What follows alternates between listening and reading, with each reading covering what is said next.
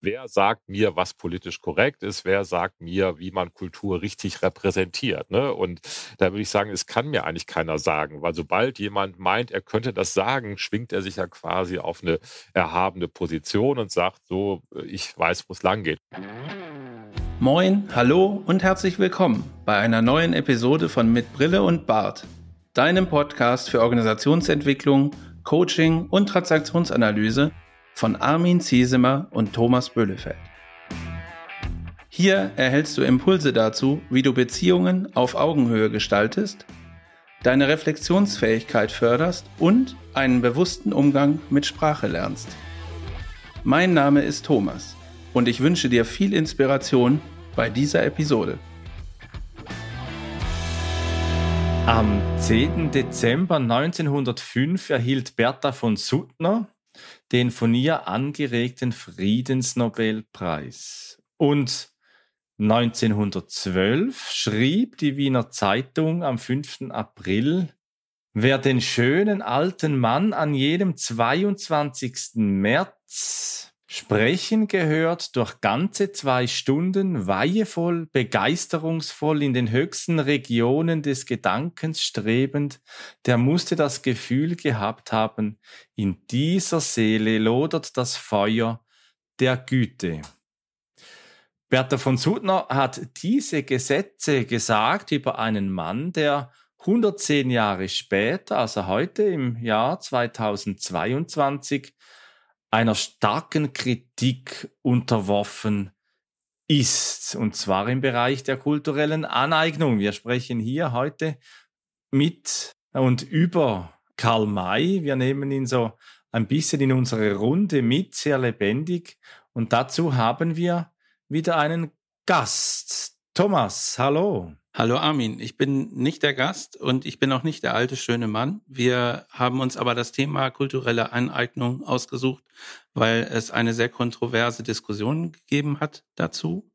Und eine Person, die da nicht ganz unbeteiligt ist, ist Professor Dr. Andreas Brenne. Wir haben uns äh, geeinigt im Vorfeld, dass wir auf äh, das Du gehen hier in der Ansprache. Das finde ich total sympathisch. Andreas, du bist Professor für Kunstpädagogik und Kunstdidaktik. Magst du dich unseren Hörerinnen und Hörern gerade bitte vorstellen? Ja, hallo zusammen. Ich freue mich sehr, dass ich hier in der Runde dabei sein darf und äh, ist für mich auch äh, ein neues Format. Podcast habe ich auch noch nie gemacht. Ja, ich bin selber Professor für Kunstpädagogik und Kunstdidaktik an der Universität Potsdam in Brandenburg, beschäftige mich mit Fragen von Kunstvermittlung, von Kulturvermittlung, auch mit museumspädagogischen Fragestellungen. Das Thema Karl May beschäftigt mich schon viele Jahre. Ich bin auch Mitglied der Karl-May-Gesellschaft, da gehöre ich zum Mitarbeiterkreis. Insofern mache ich das auch ein Stück weit professionell und organisiere nächstes Jahr in Potsdam an der Universität dazu ein Symposium, wo es tatsächlich um die Frage auch kulturelle Aneignung, kulturelle Repräsentation im Werke von Karl May auf, aus, im Hinblick auf die Perspektive unterschiedlicher Diskurse, die gerade ja auch schon angesprochen worden sind. Ne? Ja, die Begegnung mit dem Fremden, das ist so etwas, das uns ja heute begleitet in dieser Folge und zwar eben auch über die kulturelle Aneignung hinaus. Wir fragen uns, wie geht man in der Gesellschaft und in Organisationen miteinander um und was heißt am Ende Diversität? Und hier ist ja die, nennen wir sie mal, Karl May Hetze symptomatisch. Ja, symptomatisch finde ich das insofern, weil sich an Karl May eben und an der Verdammung von Karl May eben ziemlich viel entzündet. Ja, auf der einen Seite wird quasi behauptet, Karl May ist ein Vertreter einer kolonialen Zeit. Er verbreitet Rassismen, Stereotypen und äh, gleichzeitig ist ja aus meiner Sicht jemand, der genau das Gegenteil macht. Und das aber diskutabel zu machen, dies darüber zu sprechen, ohne sofort mit einem Verdikt, das ist jetzt rassistisch, das ist Stereotyp, in einen Dialog einzusteigen oder auch teilweise die Unfähigkeit über diese, sage ich mal, Tabuzonen des Diskurs sagen wir, hin, hinauszukommen. Daran zeigt sich natürlich auch, wie geht man auf einer Metaebene eigentlich mit Verwerfungen um, mit Diskrepanzen, mit äh, Diskursen eigentlich um. Ja, also macht man sofort, ein, sag ich mal, ein Stoppschild und sagt, darüber wird nicht mehr gesprochen, das ist rassistisch, oder kommt man tatsächlich darüber da hinaus? Und das heißt tatsächlich auf einer Metaebene, wie gehe ich tatsächlich auch mit Diversität im Hinblick auf verschiedene Haltungen eben um? Vielleicht ist es gut, wenn wir unsere Hörerinnen und Hörer gerade nochmal mitnehmen. Ich bin zwar überzeugt davon, dass die meisten zumindest das irgendwie mitbekommen haben, aber dass wir nochmal kurz äh, reflektieren, was ist da eigentlich, was ist da eigentlich passiert. Also es ging um die Veröffentlichung von Büchern in einem Verlag und äh, aufgrund von ja, kontroversen Diskussionen wurde die Veröffentlichung zurückgezogen. Was genau ist denn der Vorwurf gewesen, der dann eine Rolle gespielt hat? Das war einmal die kulturelle Aneignung. War das sonst noch irgendwie ein Aspekt? Und das zweite war natürlich die falsche Repräsentation. Ne? die äh, unzulängliche falsche Repräsentation indigener Kulturen im Sinne von Stereotypenbildung. Also auch durchaus eine, eine ja. positive Bewertung des Indianers galt, gilt natürlich auch schon als rassistisch. Ne?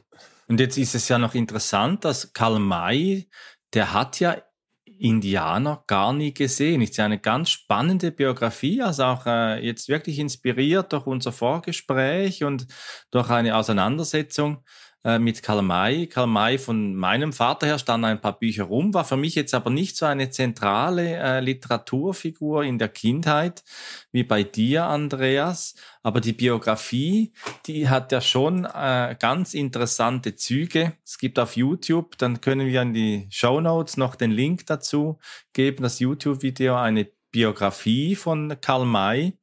Und aus der Transaktionsanalyse gesprochen gibt's den Zyklus der Abhängigkeit von Nola Catherine Seymour und der hat so vier Stufen, beginnt bei Abhängigkeit im Sinne der Grundposition, ich bin nicht okay, du bist okay, wechselt dann zur Gegenabhängigkeit, ich bin nicht okay, du bist nicht okay.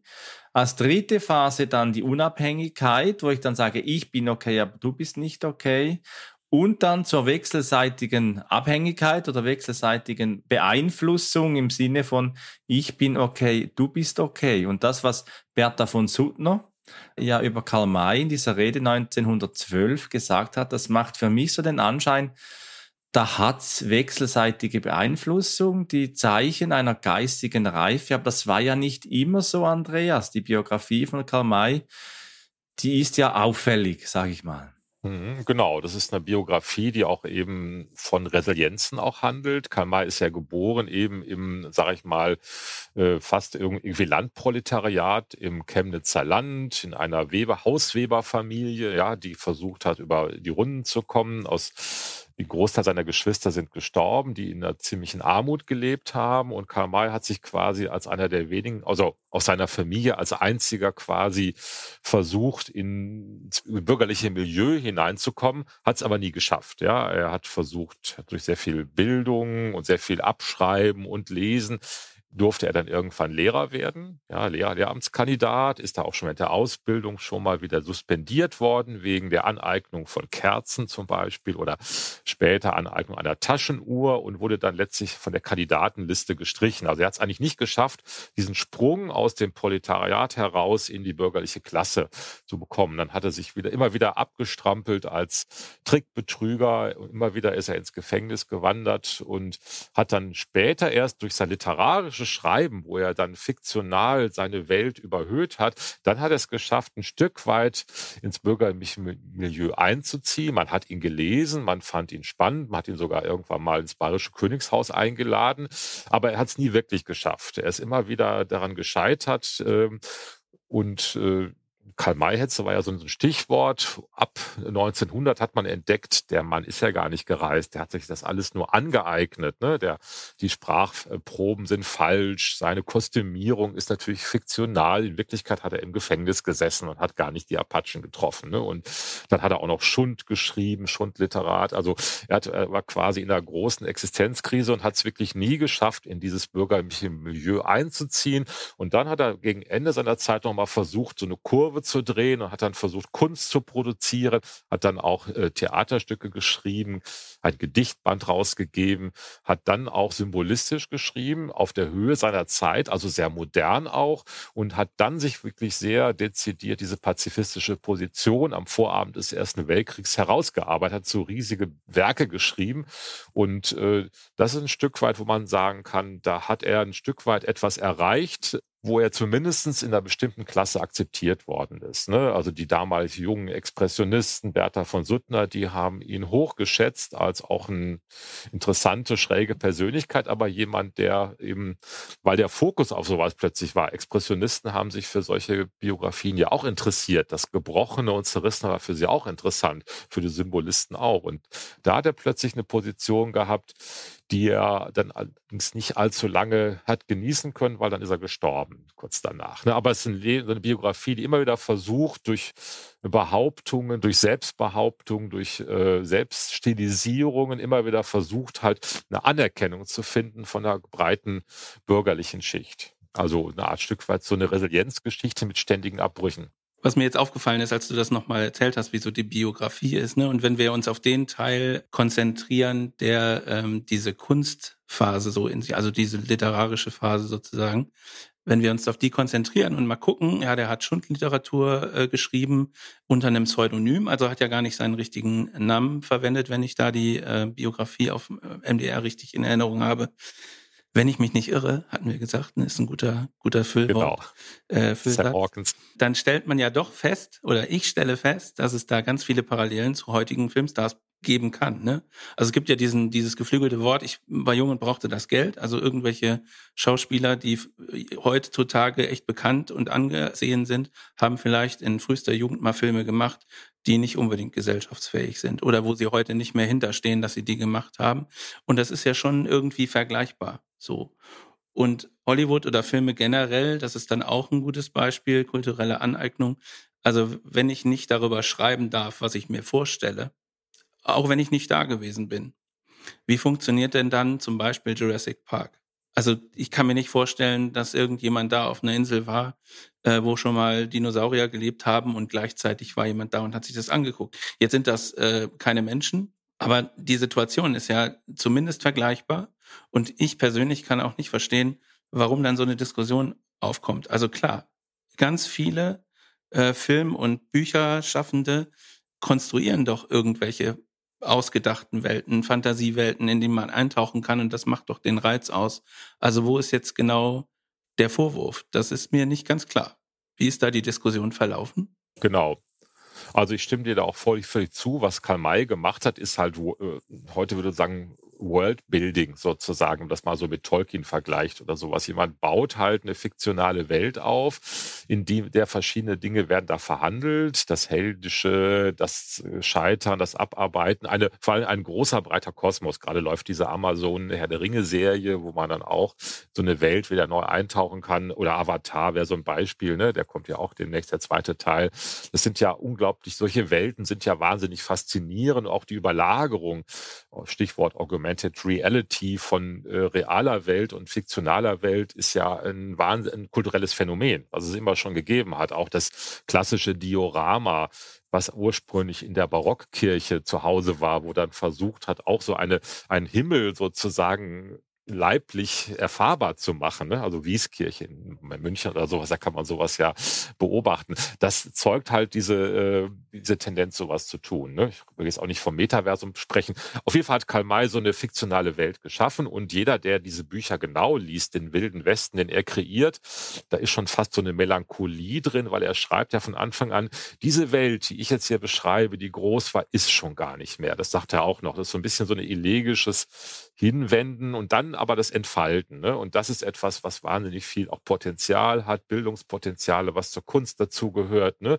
Also sich herausträumen aus dem, aus dem prekären, aus den prekären Alltagssituationen. Aber was wirft man ihm dann vor? Genau, das ist die große Frage. Und dann sagt man, ja, aber die reale koloniale Situation war doch eine ganz andere. Es gab den Genozid an der indigenen Bevölkerung in Nord- und Südamerika. Das wird doch alles, war doch alles ganz anders. Und der Indianer Gänsefüßchen, der sieht, ist doch ganz anders. Das war doch nicht immer nur Prärie-Indianer, da waren doch äh, 500 Nationen beteiligt und die Apachen haben ja überhaupt nicht in äh, Pueblo-Anlagen gewohnt. Das waren doch die Zunis und die Hopi und so weiter. Also Also das muss man diskutieren, glaube ich, aber man wird natürlich dem literarisch-fiktionalen Gehalt eben gar nicht gerecht. Also wenn man sagen würde, es ist ein Mythos, dann würde keiner darum kritisieren. Ja, da würde man sagen, es ist halt ein Mythos. Aber hier ist immer wieder, und das finde ich jetzt auch, muss ich schon sagen, nicht ganz falsch zu sagen, wir leben in einer postkolonialen Zeit und natürlich soll man sich mit der kolonialen Vergangenheit befassen. Das finde ich halt auch richtig. Damit wird man aber äh, Karl May insofern auch nicht gerecht, weil Karl May jemand war, der auch schon in seinem Werk, was so fiktional war, auch schon diese reflexiven Fragen gestellt hat. Er hat ja die koloniale Situation benannt und sie permanent reflektiert. Also als Beispiel allein schon mal Old Shatterhand geht in Winnetou 1, äh, wird erst Lehrer im Osten und geht dann in den Wilden Westen und wird Landvermesser. Also er beteiligt sich aktiv am Landraub. Ja, also das wird ja so thematisiert, ja, zusammen mit den Yankees, die natürlich erst dann besser, ethisch deutlich anders. Und dann begegnet er dem Indianer, den Apachen. Und das erschüttert ihn so derart, dass er sein Leben ändert. Ne? Also das sind so, äh, sage ich mal, irgendwelche Reflexionsfiguren, die immer wieder bei Kamai auftauchen. Ja? Und das äh, macht es dann noch so noch umso spannender. Wir haben diesen fiktionalen Raum und dann haben wir aber auch noch äh, Reflexionsfiguren, die sogar die damalige Kultur radikal in Frage stellt, weil wer hat schon um 1875 oder 1880 eine koloniale Situation Kaiser Wilhelm II wollte das ja unbedingt, ja. Also weiß man ja auch, er wollte ja Kolonial, Kolonien dann unbedingt haben und sich den Platz an der Sonne verschaffen. Ja, hat der Kaiser ja alles propagiert. Da hat Karl May sich hingestellt und gesagt, was hätte aus dem Indianer werden können, wenn wir ihn wirklich mal, hätten sich entfalten lassen. Das ist natürlich noch ein paternalistischer Gestus mit drin. Dennoch, er hat es in Frage gestellt von Anfang an, immer wieder. Und das auf allen Kontinenten. Insofern haben wir die Fiktionalität und dennoch auch eine Verhandlung von realen Konflikten. Finde ich ganz spannend. Eines der, der wesentlichen Entwicklungsziele der humanistischen Psychologie und damit auch der Transaktionsanalyse ist ja die Entwicklung hin zur Autonomie, das eigene sagen zu können und das eigene auch zu leben und in, in seiner Welt, vielleicht auch wirklich äh, sehr bildhaften Welt, äh, bis dann in die Gestaltung der Hauseinrichtungen, ähm, diese Utensilien, die er hatte, ist ja dann schon die Frage, ja, kulturelle Aneignung, also Kinder. Max Frisch hat einmal gesagt im Buch Mein Name sei Gantenbein, wir erfinden alle Geschichten, die wir irgendwann für unser Leben halten. Machen wir denn das nicht alle auch in einer Art und Weise? Können wir ohne kulturelle Aneignung? Genau, äh, das glaube ich nämlich tatsächlich ist nicht so. Also ich würde immer eher lieber sogar von kultureller Entwicklung sprechen als von Aneignung. Und es ist natürlich ein wechselseitiger, permanenter Aneignungsprozess. Und gerade Europa oder Deutschland ist ja ein Land, wo permanent, permanente Aneignungen stattgefunden haben. Man muss jetzt nur mal, was hat Goethe alles rezipiert in seinen Texten? Ne? Er hat sich natürlich auch mit Shakespeare beschäftigt. Und also es ist ja in Europa findet man eine permanente wechselseitige Aneignung von unterschiedlichen Traditionen.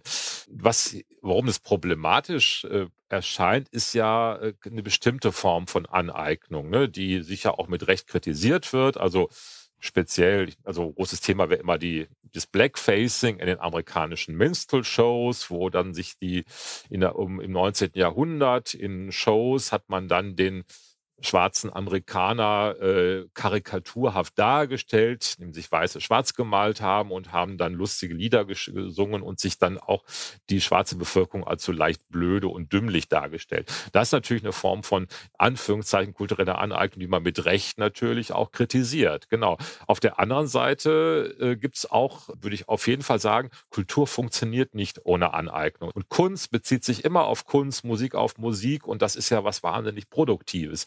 Heißt aber trotzdem nicht, dass man nicht auch kritisieren darf, wenn oder nicht darauf hinweisen darf, Stichwort amerikanische Popularkultur, der, der Rock'n'Roll bezieht sich auf Spirituals, auf Rhythm and Blues, auf bestimmte schwarze Traditionen und zu sagen, was wir machen, was Elvis gemacht hat, das hat er aber auch daher, ja. Und das ist ja tatsächlich in Amerika auch entstanden. Durch die, sag mal, Begeisterung für Jazz und Rock'n'Roll hat man sich natürlich dann auch noch irgendwann mal Duke Ellington angehört und, naja, äh, Hole in Wolf und Memphis Slim und solche Musiker, Muddy Waters, die Rolling Stones haben es auch nachgemacht, aber haben dann irgendwann Konzerte gegeben mit ihren Helden. Und das ist natürlich was Positives, wo man auch schon auch immer reflektiert, Aneignung in einer einseitigen Weise ist natürlich problematisch, vor allen Dingen, wenn man äh, Schieflagen und hegemoniale Verwerfungen nicht mit thematisiert. Das muss man schon tun. Aber an sich ist Aneignung was absolut Produktives und Positives. Und der Popjournalist Jens Balzer sagt ja auch, es gibt halt äh, eine Ethik der Aneignung und darüber kann man natürlich sprechen. Was ist eine gute Aneignung und wo wird es problematisch? Das ist natürlich richtig. Sowas sollte man natürlich diskutieren. Also wir, wir können das Thema ja auch aus der Kulturecke gerade mal ein bisschen rausziehen, weil du sagst, es ist produktiv, äh, Aneignung ist produktiv. Äh, es ist aus meiner Sicht für eine Entwicklung absolut äh, erforderlich. Ne? Wenn wir aus der Transaktionsanalyse über Bezugsrahmen sprechen, dann ist das ja genau der Blick auf die Einflüsse, die jeder Mensch so von außen bekommt. So. Und es ist ja Teil der Entwicklung, äh, bestimmte Dinge nachzuahmen und sich anzueignen.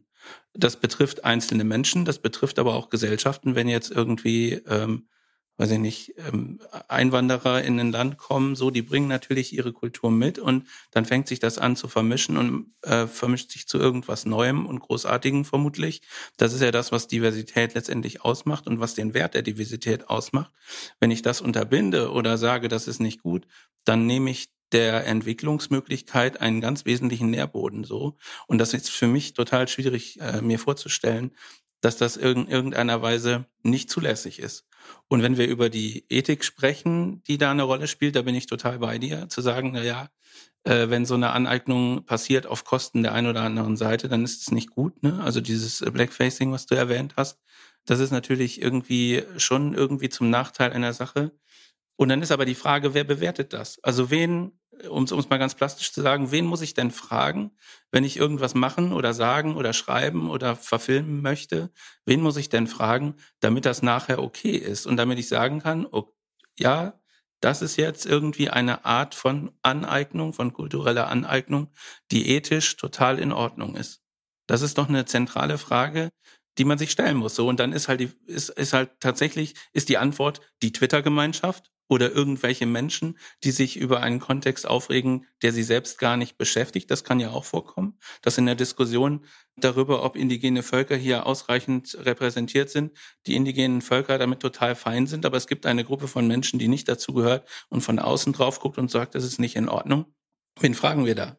Uns selbst? Wir haben ja in Folge 37 mit Anna Fuchs haben ja die Folge gemacht, das dritte Suchen, kulturelle Unterschiede und Gemeinsamkeiten und hier in unserem Podcast auch den Begriff der Transkulturalität eingeführt. Thomas, und ich finde deine Frage ganz spannend. Also wer wertet denn da? Gibt es da eine Instanz oder sind wir da auf uns selbst zurückgeworfen? Ja, das finde ich auch äh, total wichtiger Punkt. Ja, also wer sagt mir, was politisch korrekt ist? Wer sagt mir, wie man Kultur richtig repräsentiert? Ne? Und da würde ich sagen, es kann mir eigentlich keiner sagen, weil sobald jemand meint, er könnte das sagen, schwingt er sich ja quasi auf eine erhabene Position und sagt so, äh, ich weiß, wo es lang geht. Und damit äh, tut man der Sache auch keinen guten Dienst. Also man kann Sachen ins Gespräch einbringen, aber es ist wichtig doch, dass man einen im Sinne von Habermas auch so einen, in Anführungszeichen, Anführungszeichen äh, herrschaftsfreien Diskursraum kreiert, wo eben Dinge zur Sprache kommen können. Ja, und ähm, es gibt ja auch diese Figur des dritten Raums von äh, Homi Baba, der auch sagt, äh, kulturelle Aneignung braucht natürlich einen dritten Raum, wo man sich eben begegnen kann. Und da muss das alles zur Sprache kommen können und mit bei gegenseitiger Achtsamkeit und Wertschätzung. Und wie man damit dann umgeht, was man daraus macht, das muss sich gesellschaftlich entwickeln, ja, in einer offenen demokratischen Gesellschaft. Da kann man nicht sagen, es gibt jetzt hier jemanden, der erläutert, was jetzt eine richtige oder eine falsche Aneignung ist. Letztlich kommt man dann in einen sehr reaktionären Diskurs auch rein, dass man sagt, also was weiß ich, es dürfen ja nur, was weiß ich, deutsche Bücher gedruckt werden mit germanischen Runen, so ungefähr. Sowas, solche Fantasien habe ich dann manchmal, wenn man denkt, so, nur diese Art von Kultur gehört denen. Und dann gibt es auch noch welche, die sagen, das Indigene ist genau so, ja, und da dürft ihr auch gar nicht ran und das dürft ihr auch gar nicht angucken, am besten gar nicht benutzen, ja, und das ist eben falsch gedacht, ne, und das sind ja dann nicht mal diejenigen, die das fordern, also vor allen Dingen das auch die Frage, es gibt ja nicht jetzt die Indigenen zum Beispiel, gibt es ja gar nicht. Es gibt ja auch jetzt nicht den amerikanischen Native, der jetzt für alle amerikanischen Native sprechen darf. Jeder spricht natürlich, hat seine eigene Position. Die ist natürlich auch ein Stück weit repräsentiert etwas, ein Diskurs nämlich, aber es braucht halt ne, diesen dritten Raum der wechselseitigen Information, Aneignung und darum geht's eigentlich. Und niemand kann jemandem sagen, das ist richtig oder falsche Aneignung. Ne? Das muss halt ausgehandelt werden. Heißt aber, wie gesagt, im Umkehrschluss nicht, dass man nicht darauf hinweisen kann, was du damit mit äh, schwarzer afrikanischer Kultur oder afroamerikanischer Kultur, Kultur machst, ist jetzt irgendwie äh, ganz schrecklich. Das darf, muss man natürlich aussprechen, solche Dinge. Oder was ist mit dem Zigeunerbaron, ne, der Operette? Darf man das noch hören? Was ist dann, ne? Das sind also Fragen, aber die muss man sprechen. Die brauchen aber eine, ein offenes Diskursfeld und keine Diskurstabus, ja, wo man nur sagt, hier ist Aneignung und schwapp äh, ist das Diskurs beendet und zugedeckt. Das geht eben, glaube ich, nicht. Das ist auch nicht produktiv und führt teilweise zu einer naja, zu einer autoritären Gesellschaft, die wir eigentlich, wo man immer dachte, das hat man ja weit hinter sich gelassen, diese Spießigkeit der Verbote. Auf der anderen Seite hatten wir in Folge 52 äh, Pluribus Efficacissime auch die Betrachtung des Utilitarismus, der Nutzenbetrachtung. Was nützt es mir dann, wenn ich politisch eine Argumentation einführe, wenn ich äh, mich vielleicht auch eben in einen entsprechenden Kampf der Argumente dann auch hineinbegebe. Und was du jetzt gesagt hast, also wir sind ja hier ein bisschen auch auf der ethischen Ebene. Die Transaktionsanalyse legt ja auch auf die Würde des Menschen einen, einen großen Wert, dass die auch gewahrt bleibt. Und dann eben den dritten Raum von Baba, den du angesprochen hast, oder eben Habermasche, Philosophie oder dann von meiner Seite her mehr das Bohmsche Verständnis des Dialogs. Und das gilt aus meiner Sicht gesellschaftlich wie auch in Paarbeziehungen, aber eben auch in Organisationen. Und hier äh, Wege zu finden, wie in Organisationen dieser dritte Raum, sei es in Führung oder Mitarbeitergesprächen, äh, entwickelt wird, das finde ich eine große Herausforderung in diesem, als ich jetzt zugehört habe, fast schon ein Paradigmenwechsel in, in der Weltsicht, dass nicht jemand sagt, so läuft der Hase, sondern miteinander auf die Suche zu gehen, miteinander zu lernen, was ist jetzt unsere jetzige Realität? Ja, und das ist halt dieses Entwicklungspotenzial, was man dann hat, was, wo Gesellschaft und Kultur sich weiterentwickelt, wenn man solche Räume eben schafft und kreiert. Das ist natürlich sehr anspruchsvoll und vielleicht nochmal ich als Kunstpädagoge, ne, in, in der gerade zurückliegenden Dokumente hat man es ja versucht, hat aber nicht funktioniert. Ja, da ist man eben nicht in einen dialogischen Raum eingetreten, obwohl man sich das gewünscht hätte an diesem Fall. Also ist jetzt ein extra Thema, aber ich glaube, es ist anspruchsvoll, das zu erzeugen. Es ist aber auch was sehr Lohnendes, so etwas zu zu erzeugen, weil wir leben in einer globalisierten Weltgesellschaft und Gesellschaft muss sich weiterentwickeln. Gesellschaft muss auch, äh, kann nicht weiter auf Kosten des globalen Südens leben. Wir haben so viele Probleme und wir brauchen halt auch diese auch Ethik äh, in Anführungszeichen eines des Dialogs, ja, und zwar auf einer immer wieder postulierten Augenhöhe, aber das braucht es eben tatsächlich und das kann man eben nicht durch durch irgendwelche fest, vorher festgelegten Regeln. Die Regeln müssen selber entwickelt werden im Diskurs. Das finde ich also extrem wichtig und äh, man kann ja auch noch mal aus einer systemtheoretischen Perspektive das betrachten. Verschiedene Systeme können ja auch nur in Anführungszeichen miteinander interagieren, wenn strukturelle Kopplungen stattfinden, wenn tatsächlich fremde Inhalte erstmal zur Aufführung gebracht werden, interpretiert werden und man das wechselseitig sich natürlich vorstellt. Und dann kommt man vielleicht auf eine hoffentlich äh, qualitativ höhere Ebene der, der Kommunikation und das wirkt sich ja auf, auf alles, was in Gesellschaft gemacht wird, auf wirtschaftliche Prozesse auch entsprechend aus. Ne? Was unser Titel enthält, ist ja unter anderem auch das Fremde äh, bleibt. Das finde ich einen ganz guten Titel, weil äh, für mich halt auch wichtig ist, um das nochmal äh, zu ergänzen, was du sagst, Andreas, dass solche fremden Einflüsse, die in jede Gesellschaft hineinwirken und da auch wirken sollen, dass das immer auch Einflüsse sind, die in irgendeiner Weise bleiben. Es ist äh, gewünscht aus meiner Sicht, äh, dass Gesellschaften sich so weiterentwickeln und dass man äh, sozusagen in der Lage ist, auch fremde Dinge äh, aufzunehmen. Und auf der anderen Seite ist es aber auch so, dass wenn wir in solchen polarisierenden Situationen sind, wie die Diskussion, die wir jetzt hier auch beschrieben haben, dass natürlich fremde Dinge dann auch fremd bleiben, wenn ich mich damit nicht beschäftigen möchte und die sozusagen auch außerhalb halten möchte, dann sollen sie auch fremd bleiben. Also diese Mehrdeutigkeit im Titel, die hat mir ganz gut gefallen und möchte ich auch nochmal explizit hier äh, ausdrücken. Ist ja interessant, wenn wir nochmal zur Biografie von Karl May gehen.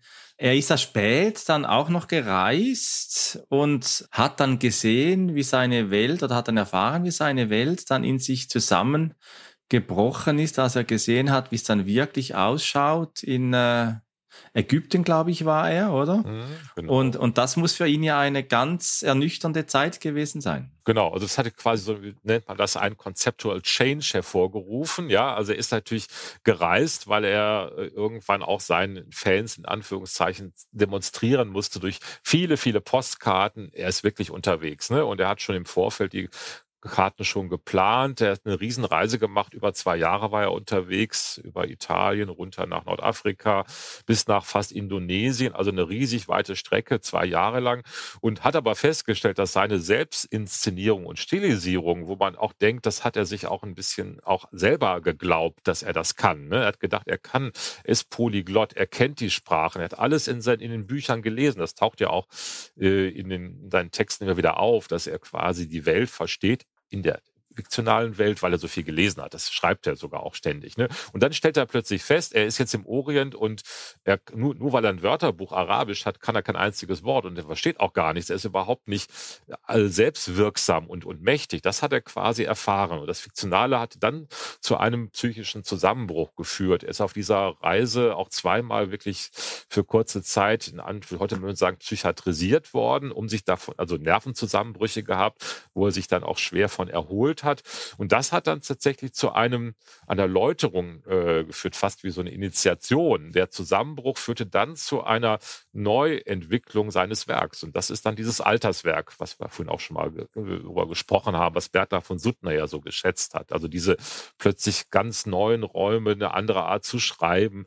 Äh, die Themen sind plötzlich ganz, stellen sich ganz anders dar. Auch eine andere Reflexion seines Frühwerks ist eingestellt. Das tatsächlich durch so eine, er praktisch eine innere Grenze Stück weit auch überwunden durch die Zusammenbrüche. Und er ist ja nicht in Zusammenbruch geblieben, sondern hat sich quasi wieder daraus quasi befreit. Und das ist auch noch analog gewesen zur sogenannten Karl-May-Hetze ab 1900, wo man dann eben entdeckt hatte, der ist ja, der war ja nie gereist und der ist auch nie bei den Haledin gewesen und nicht bei den Apachen und der war im Gefängnis, ja, also es hat üblen Schund geschrieben und dann hat er sich aber, und das noch verbunden mit dieser existenziellen Reise, das hat wirklich zugeführt zu einem nochmal einem neuen äh, Werk, was ja auch noch viele, viele Seiten gefüllt hat und bis heute noch nicht endgültig ausgewertet ist. Und das das ist, finde ich, tatsächlich faszinierend. Auch als, also und hier auch wieder, ne, die inneren Grenzen, die durch das Fremde erzeugt werden. Das Fremde bietet ja eigentlich, oder die Bewältigung des Fremden, das ist, hat was zu tun mit Bildungsprozessen. Und Bildung ist dann, wenn man es schafft, quasi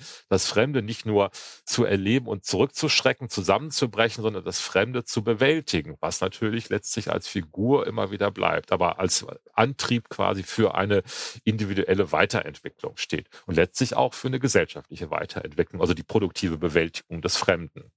Ja, das stelle ich mir, äh, wenn ich mich da so in die Person mal hineinversetze, auch ziemlich schwierig vor. Wir hatten in einer ganz frühen Folge mal über die schöpferische Zerstörung gesprochen und dass aus so einer Zerstörung was Gutes Neues entstehen kann. Und so ähnlich stelle ich mir die Situation von Karl May vor.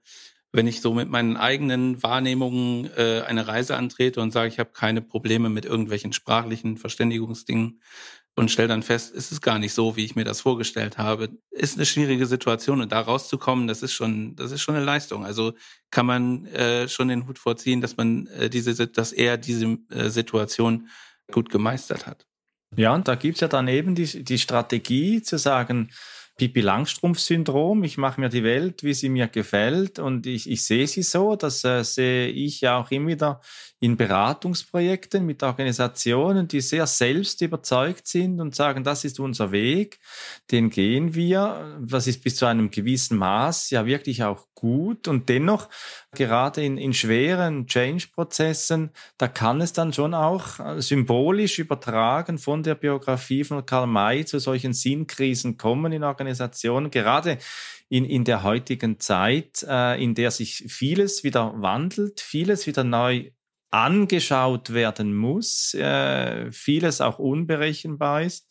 Und da meine ich, ist so die Biografie von Karl May eine gute Lernfläche, eine gute Projektionsfläche, sich mit solchen Prozessen auseinanderzusetzen.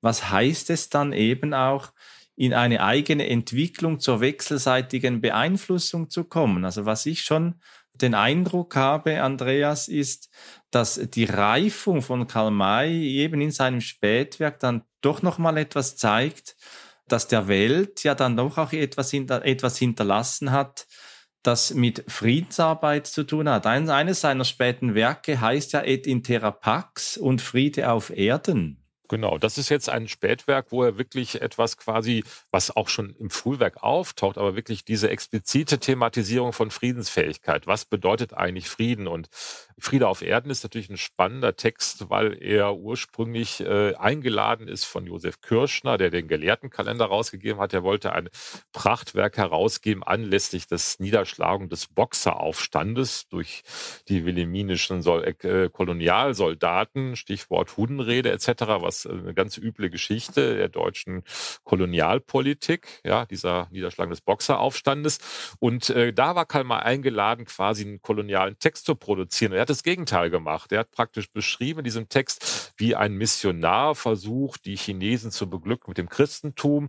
Und letztlich entdeckt er dann der Missionar auch durch Krisen, aber auch der, die Olchettein-Figur selber, die chinesische Kultur ist riesig groß und umfassend und er kreiert dann quasi wieder so einen symbolischen Friedensraum, das Reich der Shen, wo dann quasi die verschiedenen Kulturen sich begegnen und man voneinander lernt. Das ist, und das ist symbolisch, aber auch nach außen getragen etwas, was ein Thema von Friedensfähigkeit ist. Am Vorabend des Ersten Weltkriegs, ja, in Adistan und Dschinnistan, das ist das zweite riesengroße und noch finde ich, bessere Werk. Das handelt ausschließlich Möglichkeiten, wie kann Frieden werden. Ne? Das macht über viele hundert Seiten und das ist etwas, was immer wieder, wo er auch letztlich feststellt, der Krieg ist in uns, er ist überall und wir müssen ihn irgendwie auch überwinden. Ne? Und er hat dann ja auch so Denkfiguren, ne? also man, der Mensch muss durch die Geisterschmiede aus dem Raum, aus Ardistan, das Reich des Krieges, da muss er hinein in den Wald von Kulub, wo die Geisterschmiede ist und dann quasi der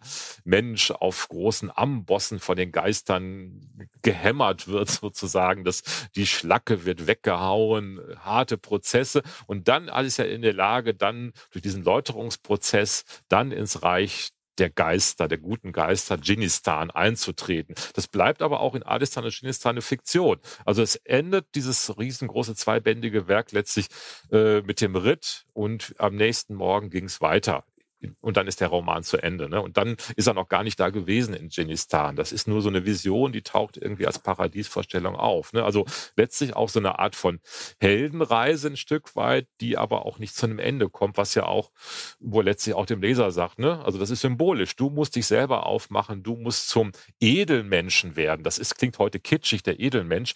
Diese Figur hat Kamai aber entwickelt in Kontrast zu Nietzsches Übermenschen. Ne?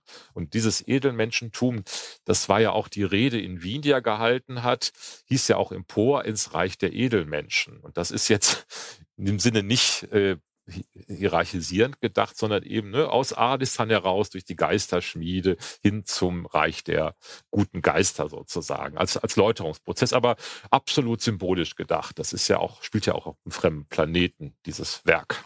Ja, Thomas, wir haben heute wieder eine große Runde gemacht von 1905 über 1912 mit Karl May durch die Prärie geritten, mit dir, Andreas, wirklich breit das Thema beleuchtet, was, wie ich meine, ist wirklich ein großes Zeitthema.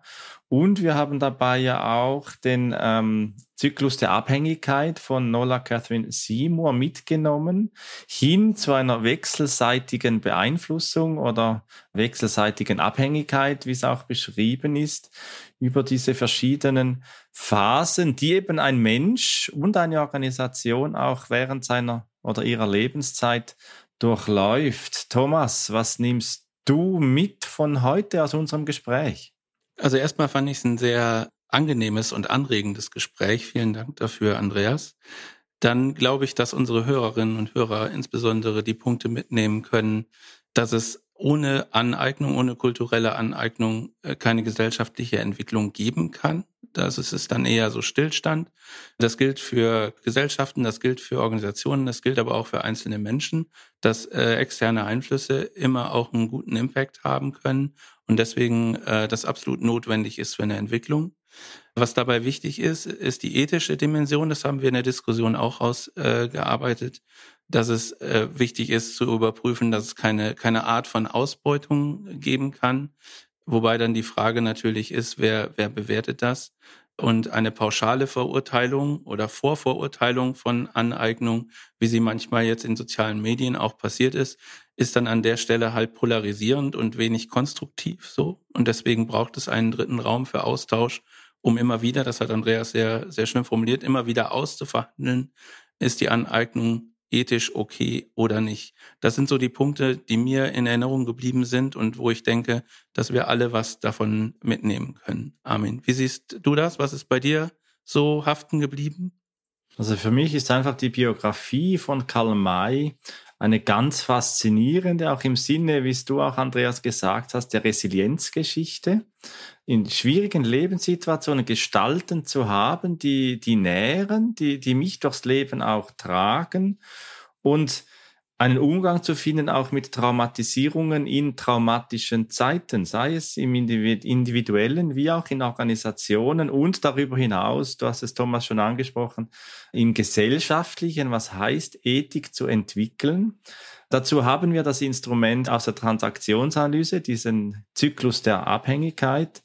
Und was ich meine, dass eben auch Überzeichnungen und Humor oftmals auch helfen, wenn sie bewusst gemacht werden, Lernprozesse zu initiieren.